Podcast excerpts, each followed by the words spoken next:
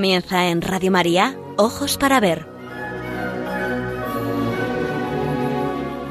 Con la dirección de Andrés Jiménez y Santiago Arellano.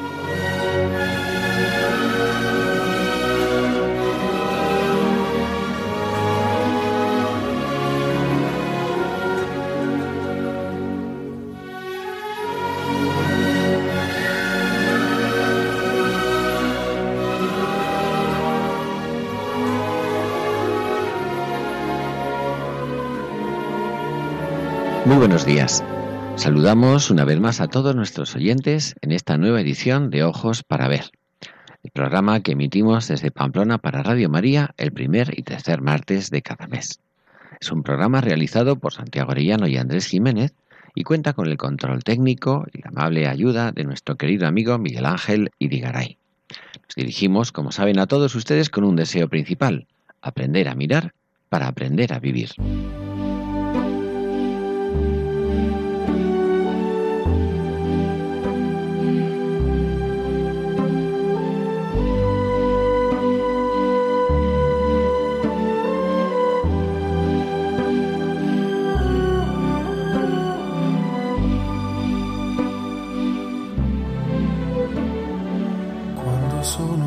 Muy buenos días, Santiago. ¿Qué tal estamos? Aquí, con el ánimo dispuesto, como siempre. Muy bien, pues bienvenido, bienvenidos todos.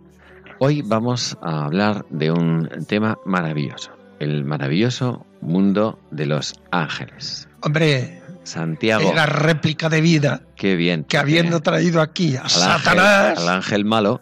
Le tuviéramos que dar ocasión a nuestros grandes ángeles protectores y maravillosos cantores del coro celestial. Pues van a sorprenderse porque Santiago especialmente nos ha traído hoy algunas reflexiones muy interesantes, muy curiosas acerca de los ángeles. Conserva la lengua castellana una palabra de gran interés sociológico, testigo de las creencias de la época en que apareció. Hoy ya está olvidado su significado etimológico tal vez, pero nos ha quedado como una reliquia de otros tiempos en que la presencia de lo sobrenatural era moneda corriente en la vida cotidiana. De la misma manera que a la persona cruel y sin escrúpulos le llamamos desalmada porque actúa como si no tuviera alma, el lenguaje figurado decimos que quien se ha quedado sin gracia o ha perdido la simpatía se encuentra desangelado, se ha quedado sin ángel. Pues así es. Es que era creencia generalizada pues la proximidad y vecindad de los ángeles. Los relatos del Antiguo Testamento del Nuevo habían habituado a los creyentes a la presencia de los ángeles en medio de los avatares de los acontecimientos sublimes, como Gabriel anunciando a María la encarnación del Hijo de Dios, los ángeles anunciando el nacimiento del niño divino en Belén, cantando en coro la alegría del cielo y deseando la paz a la humanidad a todos los hombres de buena voluntad.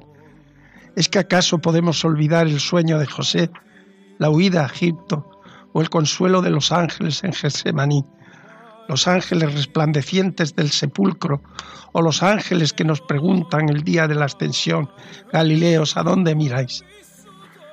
O la expulsión del paraíso de nuestros primeros padres, la conmovedora historia de Rafael acompañando al joven Tobías, librándolo de los peligros y ayudándole a regresar a su hogar y a curar a su anciano padre, o el consuelo de tantas mujeres estériles cuando el ángel les anuncia el nacimiento de un hijo, el final de lo propio de su esterilidad. ¿No nos asombra el combate apocalíptico acaso contra los ángeles rebeldes capitaneados por el arcángel San Miguel y arrojando al infierno a Satanás y a los espíritus malignos que vagan por el mundo para la perdición de las almas. Nadie ponía en duda el pasaje en que a Miocid un ángel le anuncia en sueños que ha de regresar triunfante de sus campañas guerreras tras ser desterrado por culpa de los mestureros envidiosos y difamadores de su Castilla natal. La compañía de los ángeles era un consuelo y una fuente de esperanza para salir airosos del arriesgado peregrinaje que es nuestra vida. El racionalismo de los ilustrados puso en duda la presencia en el mundo de lo sobrenatural, y a la par que crecía el orgullo de los hombres, iba dejando a la humanidad desangelada. Sí, sin el encanto de la cercanía de lo sobrenatural. No pretendemos ser exhaustivos. El mundo de los ángeles ha inspirado la fantasía de los artistas, de los poetas, de los pintores, de los escultores y de los músicos, que compiten por hacer visible la maravilla de los seres invisibles de la creación. En este programa os traemos la mirada del arte, una pequeña muestra del asombro que ha despertado en el arte la contemplación de los ángeles, y proclamamos nuestra fe unidos a la Iglesia Católica, tal como la enseña el Catecismo de la Iglesia Católica.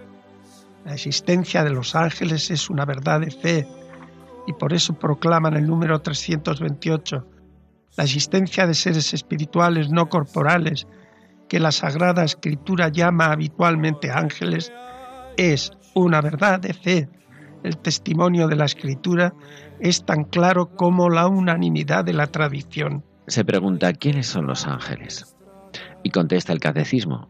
San Agustín dice respecto a ellos, el nombre de ángel indica su oficio, no su naturaleza. Si preguntas por su naturaleza, te diré que es un espíritu. Si preguntas por lo que hace, te diré que es un ángel. Con todo su ser, los ángeles son servidores y mensajeros de Dios, porque en palabras de Cristo contemplan constantemente el rostro de mi Padre que está en los cielos son agentes de sus órdenes, atentos a la voz de su palabra. En tanto que criaturas puramente espirituales tienen inteligencia y voluntad, son criaturas personales e inmortales, superan en perfección a todas las criaturas visibles. El resplandor de su gloria da testimonio de ellos. Cristo, con todos sus ángeles, Cristo es el centro del mundo de los ángeles. Los ángeles le pertenecen. Cuando el Hijo del Hombre venga en su gloria acompañado de todos los ángeles, le pertenecen porque fueron creados por Él y para Él, porque en Él fueron creadas todas las cosas, en los cielos y en la tierra, las visibles y las invisibles, los tronos, las dominaciones, los principados, las potestades. Todo fue creado por Él y para Él. Le pertenecen más aún porque los ha hecho mensajeros de su designio de salvación. Es que no son todos ellos espíritus servidores con la misión de asistir a los que han de heredar la salvación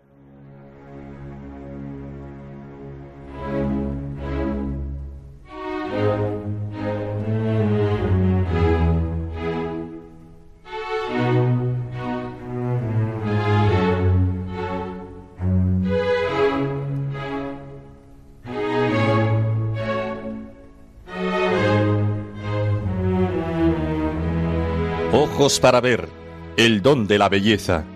Andrés Jiménez, Santiago Arellano.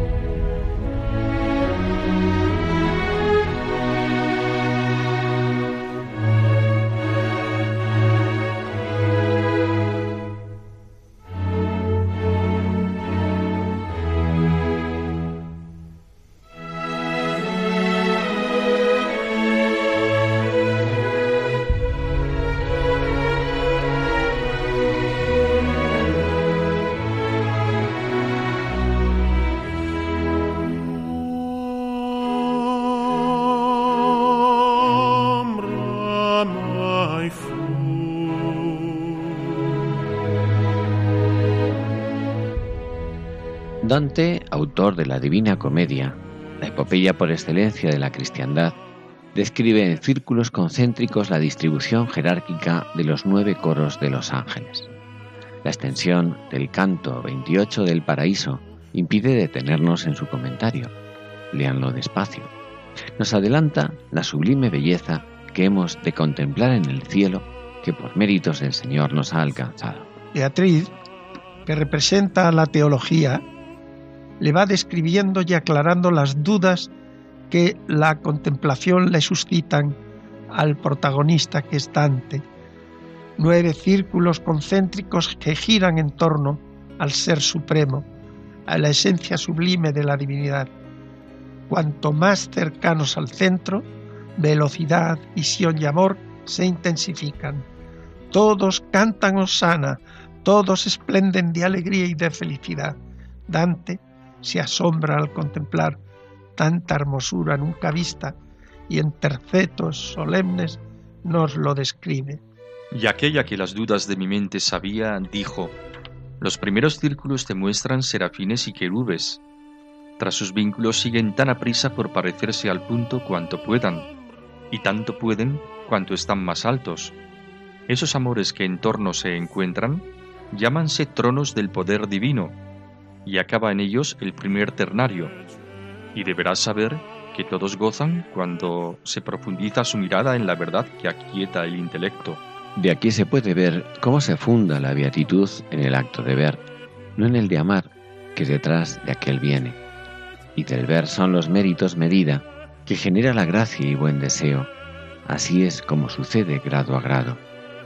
El siguiente ternario que florece en esta sempiterna primavera, que nocturno carnero no despoja, perpetuamente osana jubilea en triple melodía por los tres órdenes de alegría en que se entrena.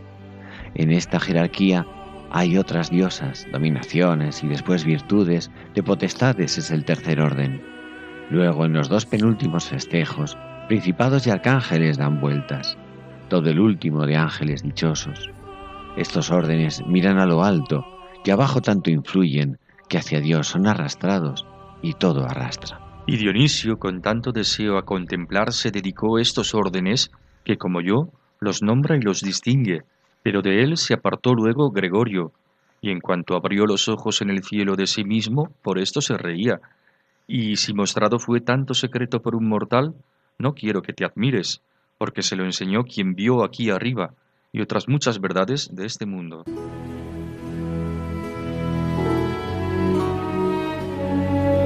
Aprender a mirar.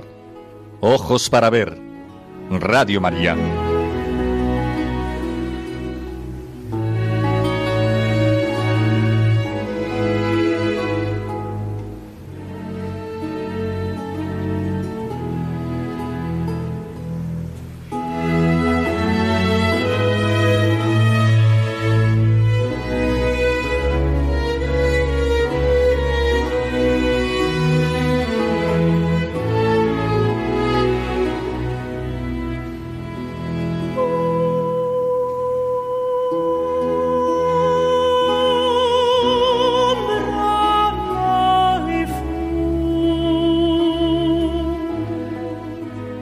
Estamos habituados a asociar la iconografía de los ángeles como seres alados, jóvenes hermosos, normalmente varones que realizan una u otra de las dos misiones que Dios les tiene encomendadas, o adorarle, o alabarle, o servir de mensajeros.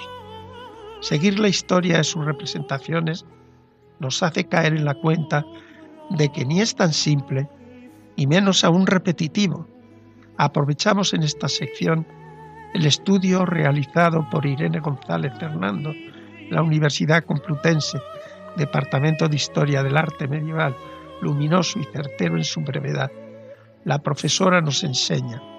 La iconografía angélica tuvo que superar un primer obstáculo, cómo representar lo inmaterial e invisible, lo que es espíritu puro y carece de cuerpo. Como ocurrió con la divinidad, se acabó imponiendo una iconografía antropomorfa. Aunque los ángeles podían ser representados bajo forma de niños e incluso de doncellas, en el occidente medieval se representaron casi siempre como varones adolescentes, generalmente imberbes y rubios, destacando su belleza y juventud.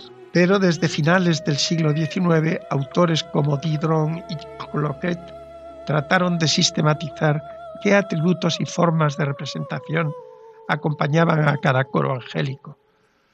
Lo cierto es que suele haber una gran confusión iconográfica a ese respecto. En principio, las características principales de cada coro serían las siguientes. Los serafines, inspirados en la visión de Isaías, tienen seis alas y están asociados al fuego y al color rojo. Los querubines, inspirados en los textos de Ezequiel, tienen cuatro alas con ojos y están asociados al color azul. Los tronos, inspirados también en las profecías de Ezequiel, se reconocen por las ruedas llenas de ojos y en ocasiones también por las alas y el fuego. Dominaciones, principados, potestades y virtudes no son objeto de gran representación y por ello mismo no tienen una iconografía predefinida. Los arcángeles, cuyo nombre quiere decir ángel superior, son a menudo representados como jefes de la milicia celeste, con indumentaria militar, nimbados y alados. Dentro de este grupo, Gabriel y Miguel desarrollan una iconografía propia. La diferencia entre ángel y arcángel sería la misma que entre obispo y arzobispo. Este atuendo militar se acentúa en las obras de arte realizadas en Hispanoamérica, en la Edad Moderna. Por ejemplo, el arcángel arcabucero de la iglesia de Calamarca, en Bolivia, del siglo XVII, o en la querida parroquia de San Miguel, del no menos querido pueblo de Corella, en Navarra, ¿verdad, Santiago? Así es, así es. Finalmente están los ángeles, ministros ordinarios de la providencia divina, cuya iconografía es la más clara y en la cual nos detendremos. Los ángeles son los seres que más frecuentemente nos encontramos acompañando las distintas escenas cristianas y los que produjeron en la Edad Media una iconografía más sistematizada y consecuente, más fácilmente reconocible, desempeñan dos actividades básicas, asistir y adorar. Esto da lugar a estas dos grandes iconografías, ángeles en acción y ángeles en adoración. Los primeros son mensajeros privilegiados, intermedian en la relación de la divinidad con los hombres. Así pues, a veces transmiten la palabra de Dios a los hombres. Son los ángeles anunciadores. Otras ejecutan la justicia o castigo divino, tal como ocurre en la expulsión de Adán y Eva del paraíso. En ocasiones ayudan a, personajes del Antiguo Testamento, Abraham, Jacob, Elías, Pedro, a Cristo o a María, mártires y santos, e inclusive al conjunto de la humanidad.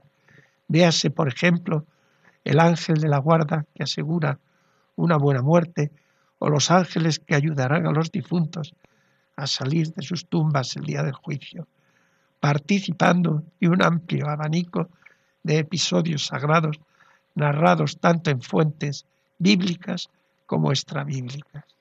Los segundos, como parte de la corte celestial, glorifican, alaban y arrojan incienso a la divinidad.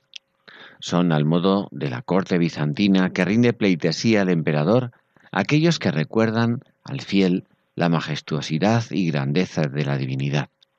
Según la doctrina cristiana, todas las criaturas están obligadas a adorar a Dios, actividad que realizan incesantemente los ángeles, los seres más cercanos a la divinidad. Así lo dice el Salmo 148.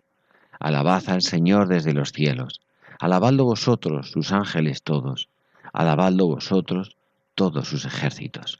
También aparecen ángeles con figura femenina, pero no lo hacen antes de finales del siglo XIV o XV, teniendo un excelente ejemplo en el díptico Wilton National Gallery de Londres hacia el año 1396. Los ángeles niños son muy habituales en el Renacimiento y en el Barroco. Los cabellos dorados enlazan con la idea de la luz. Lo más habitual es representar a los ángeles bajo forma varonil. Sus atributos más característicos son la luz y las alas. Otros que suelen aparecer, aunque no son imprescindibles, son el nimbo circular, generalizado a partir del siglo V, el cetro y la esfera celeste, San Juan Damasceno, en los siglos VII y VIII, los considera seres inmateriales, hechos de luz, ya que son una reverberación o reflejo de la divinidad. Las imágenes medievales pueden recoger esta cuestión lumínica a través de las túnicas blancas y las alas blancas, doradas o multicolores. Pero lo que a lo mejor no sabes, Santiago, es que los primeros ángeles se representaron sin alas pero que a partir del siglo V, por influencia de las visiones proféticas de Ezequiel y de las imágenes de victorias y seres, y alados del mundo grecorromano, ese elemento se generalizó. Las alas, lo mismo que las ruedas de la visión de Ezequiel, simbolizan el permanente movimiento de los ángeles y también su función de mensajeros celestes. Su indumentaria varió a lo largo de la Edad Media. En el primer arte cristiano visten larga túnica blanca, símbolo de pureza y de luz. En el arte bizantino se los concibe como cortesanos y por ello visten trajes fastuosos que imitan los usados en la corte imperial y llevan las manos veladas en signo de respeto y homenaje a su soberano.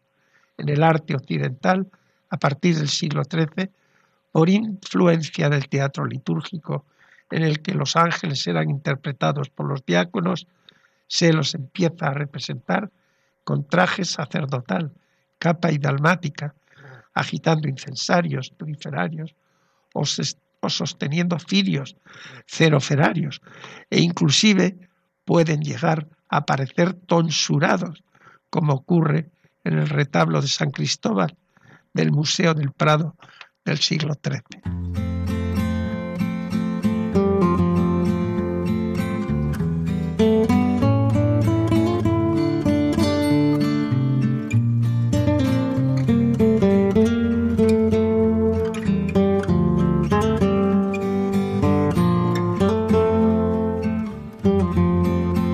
Ojos para ver, momento para la pintura.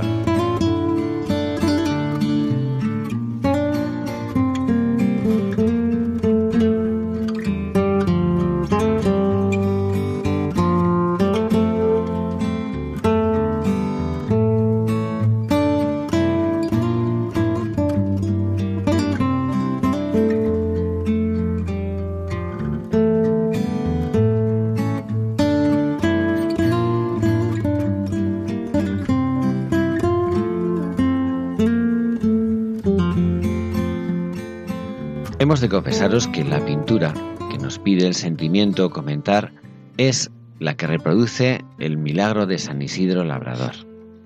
Es una sencilla obra devocional conocida de todos seguramente en la que, mientras el santo se dedica a alabar a Dios, al fondo del paisaje se divisa a unos ángeles labradores que conducen a una pareja de bueyes labrando el terruño que para aquella mañana el encargado le había asignado al peón Isidro. Los ángeles encargados de subir a Dios las oraciones del piadoso labrador suplían su trabajo, abriendo el haza oscura con una perfección que despertaba la envidia de todos los trabajadores. El poder de la oración.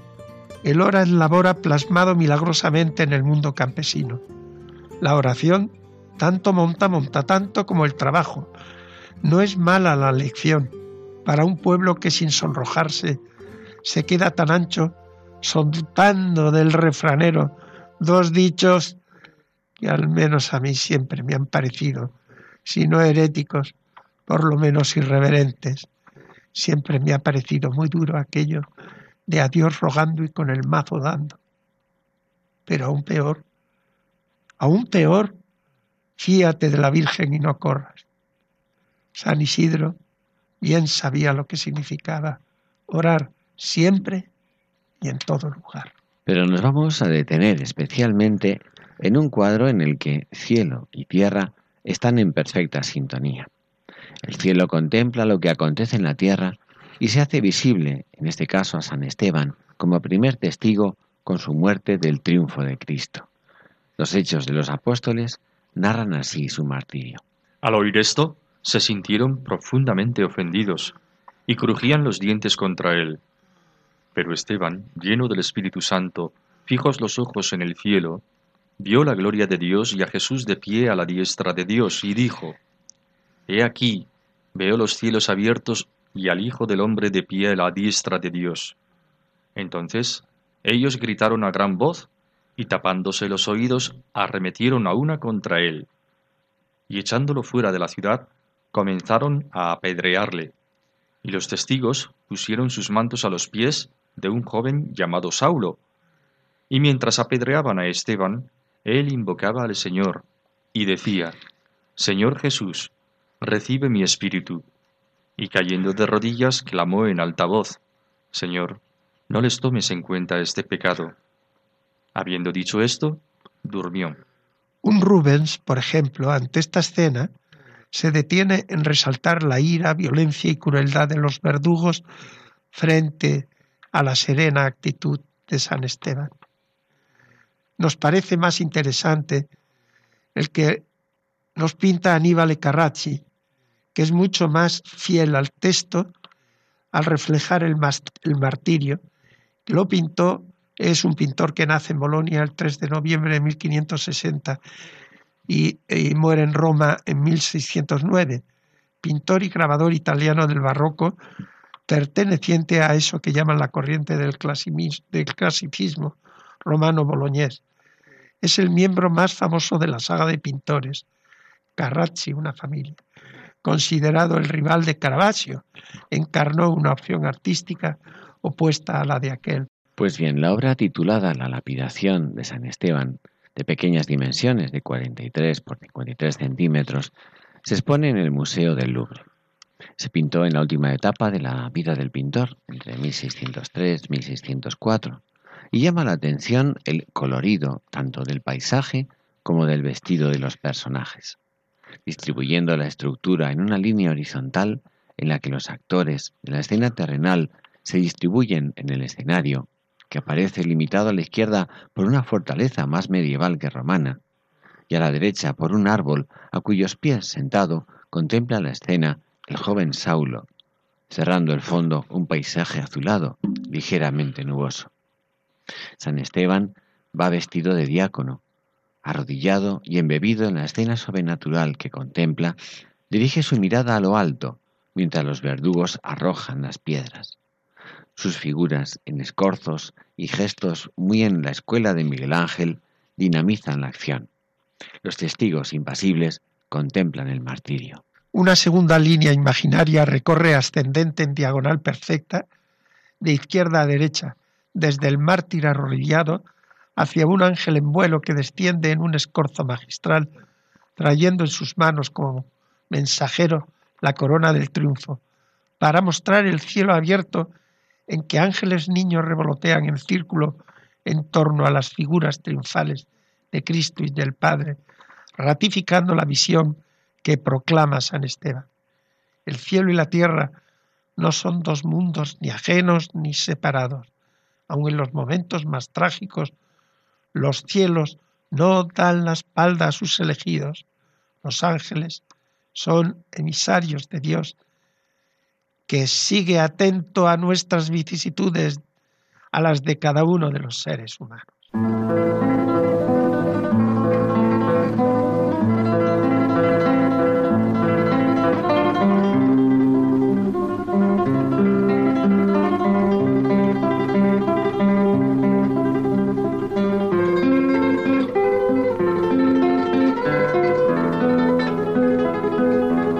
Momento para la poesía. Ojos para ver. Radio María.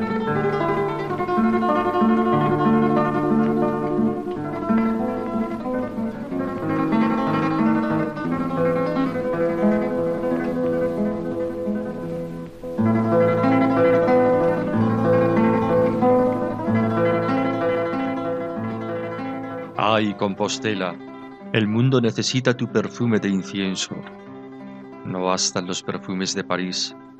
Por todos los caminos huele a muerto. Y no son los cadáveres, Santiago, son los vivos.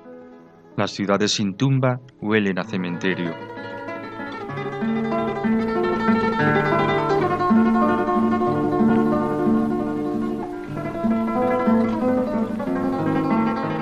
Compostela, agiganta tu catedral dormida, suba la piedra, atrévase hasta el cielo, Venza nubes y estrellas la cúpula barroca del crucero. Fuera muros, tan solo los pilares por donde corra sin presión el viento.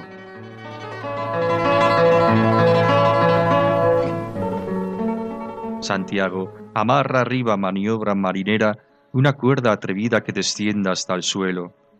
Préstanos, San Francisco, tu cordón con sus nudos, tu cordón fiel plomada de polo a polo péndulo y traiga Compostela su botafumeiro. Este, pero acrecido por las ansias del aire, hecho planeta insólito, pasmo de los luceros. Átelo en el cordón, nudo insoluble, la lazada ecuménica de Pedro. La mano de Teresa ponga el carbón casero. Domingo de Guzmán con su tea encendida prenda el fuego. Vuélquense en él de todas las iglesias de España las navetas de plata con su incienso, el que en los Viernes Santos niebla de un llanto cálido y oro pulverizado en el sol los corpus viejos. Todo el incienso hispano, aunque nos falte Compostela, en las ascuas de tu botafumeiro. De un empujón Javier al incensario, tu brazo pelotari, navarro y misionero. Láncese ya a sus órbitas, crezca y crezca en las curvas de su empeño. Perfume en espirales castas los meridianos y los paralelos. Cruce entre los aviones, baje hasta los suburbios y los palacios regios. No bastan los perfumes de París Compostela, hace falta incienso, incienso, incienso. mientras los peregrinos recorren el mágico camino de Europa, espina dorsal de la cultura y de la civilización cristiana, la mano sabia de un buen amigo ha puesto en las mías un poemario olvidado, Una noche en el pórtico de la gloria, escrito por el padre jesuita Ramón Cue Romano en 1954 si os digo, el mismo que escribió el delicioso poema La Virgen de Ujue, casi seguro que no caeréis en la cuenta.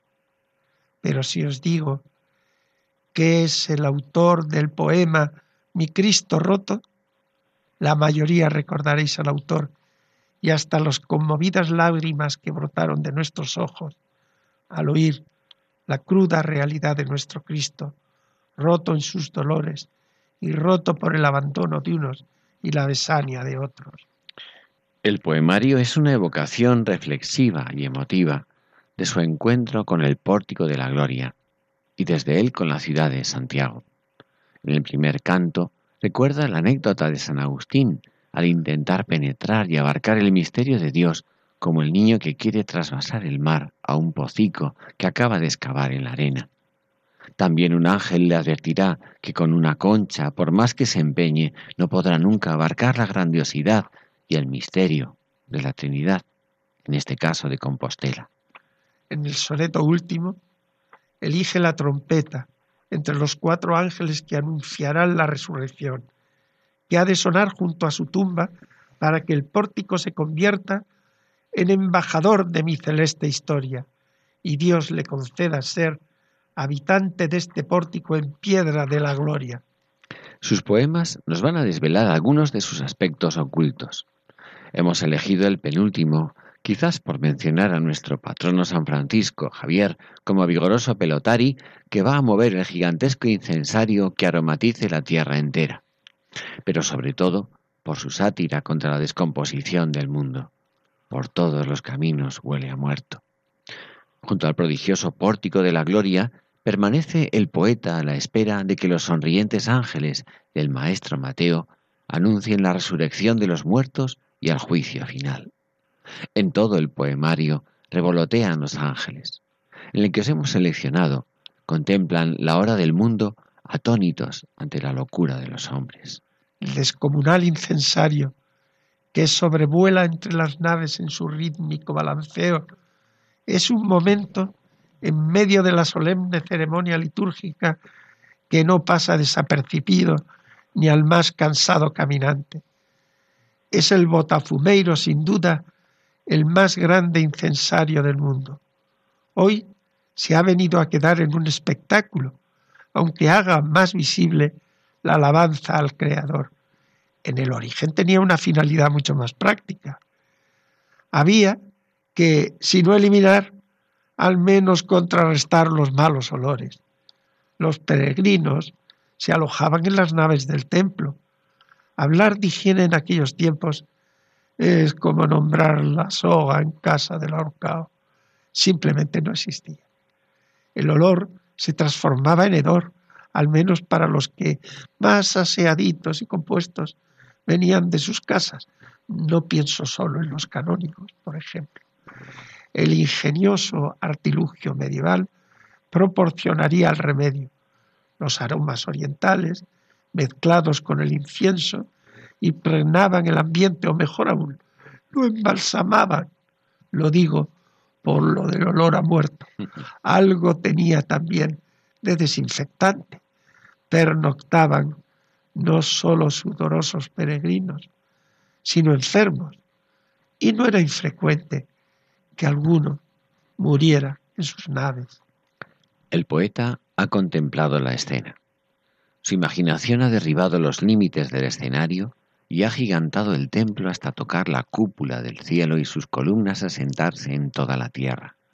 Crezca y crezca en las curvas de su empeño. El mundo necesita que el incienso de Santiago purifique y desinfecte toda la tierra. Paralelos y meridianos, aviones, suburbios y palacios regios. Algún que otro parlamento. Todo.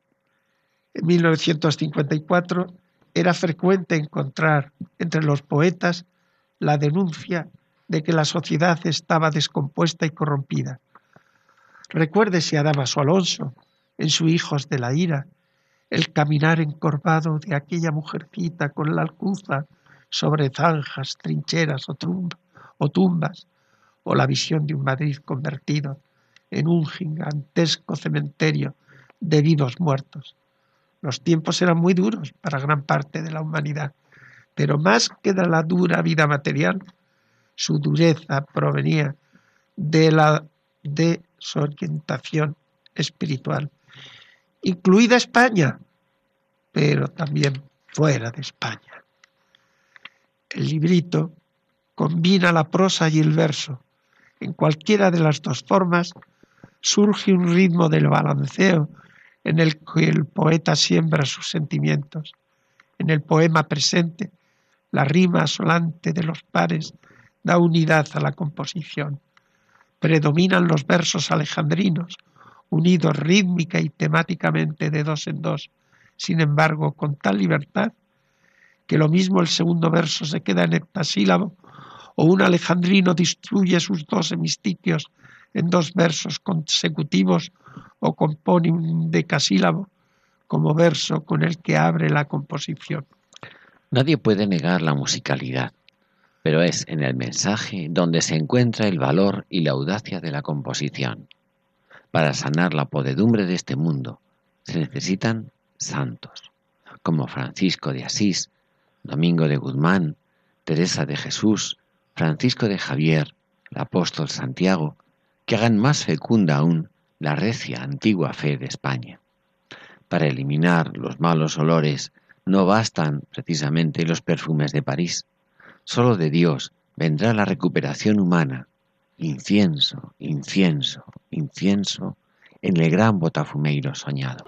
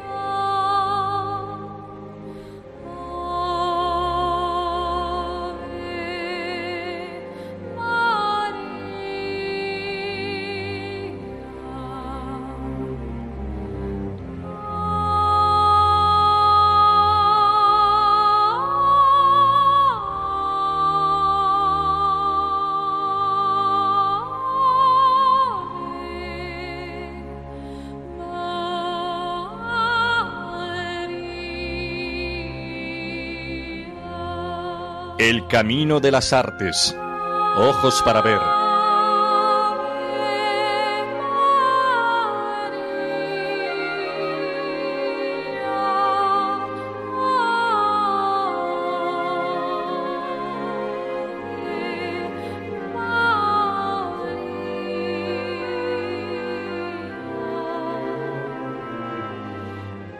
Les sonará a ustedes muchísimo. Es una conocida cantante y compositora irlandesa de la llamada música New Age. Ella se declara católica. Comenzó su carrera musical en 1979. A finales de los 80 alcanzó un gran éxito internacional. Empezó a resultar conocida por su sonido único, caracterizado por el empleo de múltiples capas de voz sintetizadas a partir de la suya. Ángels, Ángeles, es una canción contenida en el álbum de estudio titulado Sphered Moons, publicado en 1991, junto con varias de sus canciones más famosas. Enya compuso bandas sonoras para varias películas, una de ellas El Señor de los Anillos, la primera, La Comunidad del Anillo, por la que fue nominada al Oscar. La letra de la canción Angels que vamos a escuchar es en parte una oración dirigida a los ángeles. Dice así. Ángeles, contestadme. ¿Estáis cerca cuando la lluvia cae? ¿Debo creer que os levantaréis para calmar la tormenta? Para un tesoro tan grande, las palabras nunca servirán. Seguramente, si esto es así, soy yo quien debo haceros promesas. Soy yo quien debo... Si son mías, os las entregaré. Pero ahora ha llegado el día. Deseo la luna al anochecer y alterar el futuro. Querría saber el camino hacia el cielo. Cada uno tiene recuerdos que guardar. Ángeles, todo podría pasar. Deberíamos movernos con la tierra y el mar. Ángeles, puedo sentir todas esas tinieblas desapareciendo. Incluso, mientras respiro, viene un ángel para cuidarme. Seguramente, si esto es así, soy yo quien debo hacerte promesas, son mías, soy yo quien debo entregártelas. Los ángeles siempre están cerca de nosotros, nos vigilan cada día de nuestras vidas, están siempre cerca de nosotros. Mantenednos cerca de vosotros, sois nuestros guías, guardadnos seguros en este mundo, hoy, mañana y siempre. Alfa y Omega, el primero y el último, el principio y el final. Ángeles, ángeles.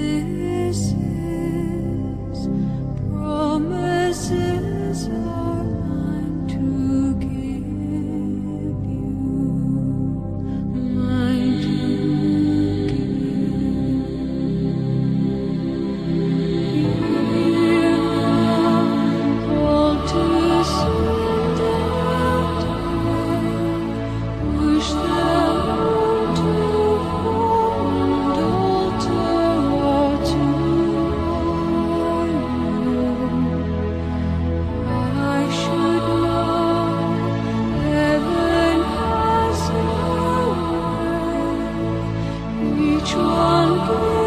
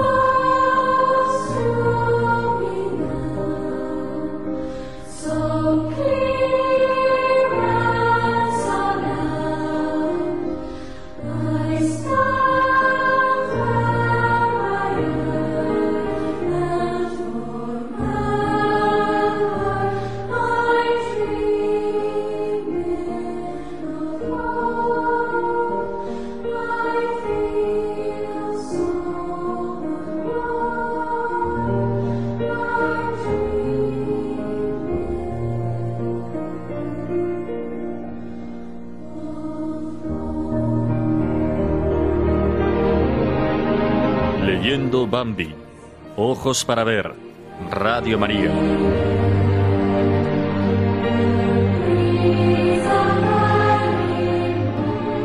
Hoy seleccionamos la primera parte del capítulo cuarto de Bambi. Nos sitúa el narrador en el escenario privilegiado del Prado, espacio abierto, el cielo, de tal manera que se puso loco de júbilo. Con estas palabras comienza la narración. Una tarde, Bambi volvió de paseo a la pradera con su madre. Ya creía conocer todo lo que allí había para ver u oír. La verdad era que no sabía tanto como creía. Esta vez fue exactamente como la primera. Jugueteó con su madre, corrió describiendo círculos, y el espacio abierto, el cielo profundo y el aire fresco le embriagaron de tal manera que se puso loco de júbilo. Al cabo de un instante notó que su madre estaba inmóvil. El pequeño se detuvo en medio de un salto de manera tan brusca que cayó con las cuatro patas abiertas muy separadas. Para recuperar el equilibrio dio un nuevo salto en el aire y luego permaneció erguido. No solo hay que aprender a jugar y divertirse, Bambi deberá comenzar a socializarse, a encontrar con otros corzos con los que ha de integrarse formando grupos que le permitan descubrir la camaradería y el don inapreciable de la amistad. Al atardecer acudirán al espacio maravilloso de los juegos y de la libertad. En el camino la madre le presentará a la bonachona y sufrida liebre. Esperará encontrar al saltamontes porque Bambi, que aprende rápido, cree ya saber todo sobre el Prado, pero le falta lo mejor. En este capítulo empieza a conocer a los miembros de su familia, la tía Emma y sus dos hijos, Falina y Gobo, que le van a abrir a la experiencia de la amistad. Y en segundo lugar, cuando está acabando la jornada, va a ver por primera vez a su padre. En los primeros capítulos, la educación cae sobre la madre. A partir de este capítulo cuarto, irá cobrando protagonismo la faceta educativa del padre, simbólica y cuidadosamente desarrollada. Lo iremos viendo conforme avancemos en la lectura. Así aparecen por primera vez los padres, señoriales y distantes. De pronto, ocurrió algo mucho más excitante que todo lo que le sucediera a Bambi en ese día. Del bosque llegó hasta ellos un ruido de pezuñas golpeando la tierra. Se rompieron algunas ramas, otras hicieron el ruido característico que se oye cuando un cuerpo pasa rozándolas. Y antes de que Bambi tuviese tiempo de darse cuenta de lo que sucedía, alguien salió violentamente del bosque al prado. Era un animal grande, soberbio, a quien siguió inmediatamente otro parecido. Los dos, corriendo como el viento, describieron un amplio círculo en el prado y volvieron a desaparecer en el interior del bosque donde se les oyó galopar. Después salieron velozmente de la espesura para quedarse súbitamente inmóviles a unos veinte pasos de distancia. ¡Oh! exclamó Falina, admirada. ¡Oh! repitió Bobo suavemente. Pero Bambi no dijo nada. Estaba silencioso, como fascinado. Después, los dos recién llegados se separaron y volvieron lentamente al bosque, tomando direcciones opuestas. El mayor de los ciervos pasó cerca de los pequeños y de la madre de Bambi y tía Ena. Llevaba la cabeza siempre erguida con nobleza, sin dignarse honrar a nadie con una mirada siquiera. Los niños no se atrevieron a respirar hasta que le vieron desaparecer en el interior del bosque. Después se volvieron a mirar al otro, pero en ese mismo instante acababa de desaparecer también en la verde espesura de la floresta. Falina fue la primera en romper el silencio. ¿Quiénes son? preguntó. Y esta vez su tono lleno de importancia le falló, pues en su lugar le salió una voz trémula de emoción. ¿Quiénes son? repitió Gobo con una voz apenas audible. Bambi siguió silencioso. Tía Ena dijo entonces solemnemente, son vuestros respectivos padres. Pero hoy, de este capítulo cuarto, queremos destacar un diálogo delicioso en el que se exalta positivamente y valora la maternidad. La mamá de Bambi siente envidia de la tía Ena al ver que en vez de un hijo, ella ha traído al mundo dos. Es amor a la fecundidad, valoración positiva de la fecundidad en actitud opuesta al miedo y desprecio de la maternidad que caracteriza a nuestro mundo. El diálogo entre las dos primas está lleno de delicadeza y de optimismo existencial. Creen en la vida a pesar de sus dificultades. La maternidad es el fundamento máximo de su realización personal y de su felicidad como cortos. Súbitamente oyó a cierta distancia un susurro y al mismo tiempo el ruido de unas pisadas suaves y rápidas sobre el terreno. Miró hacia adelante. Viniendo de la proximidad del lindero del bosque, alguien se acercaba deslizándose entre el pasto. ¿Sería algún ser viviente? Pero no. Parecía que se trataba de dos, y no de un solo animal. Bambi dirigió una rápida mirada a su madre pero ésta no prestaba atención a nada y tenía la cabeza metida entre la hierba. Mientras tanto, los dos animales desconocidos se habían puesto a jugar, describiendo círculos a la carrera exactamente como hicieran su madre y él.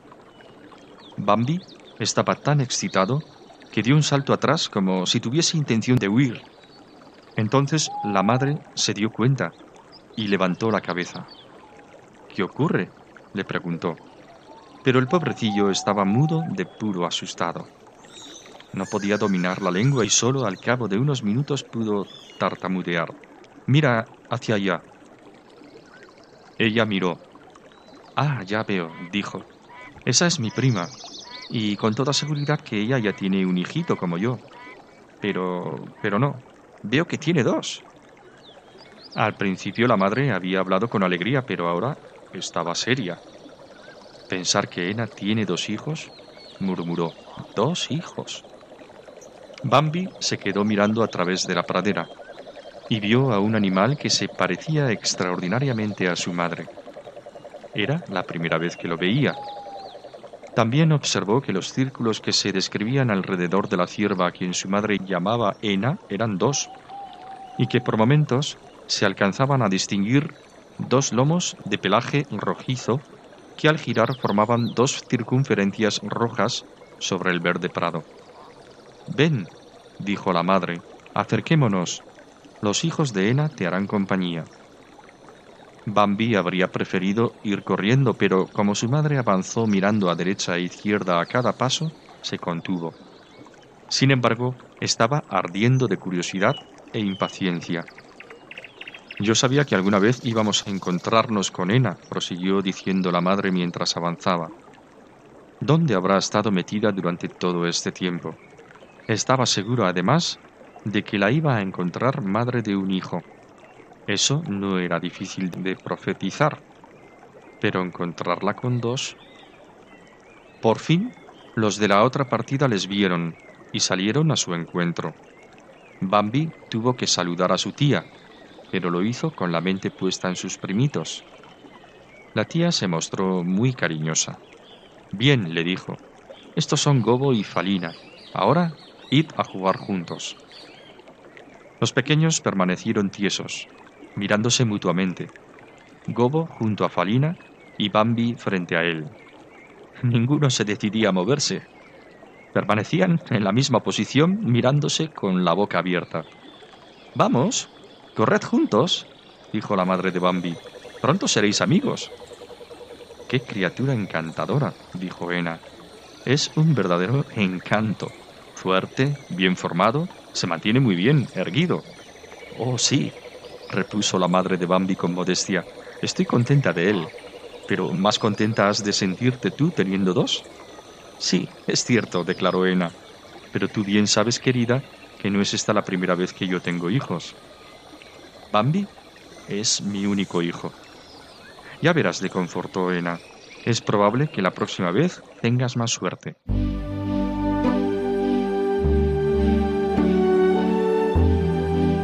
Queridos oyentes, nos despedimos ya de todos ustedes. Esperamos que el programa les haya agradado. Muy buenas tardes y que tengan un hermoso día.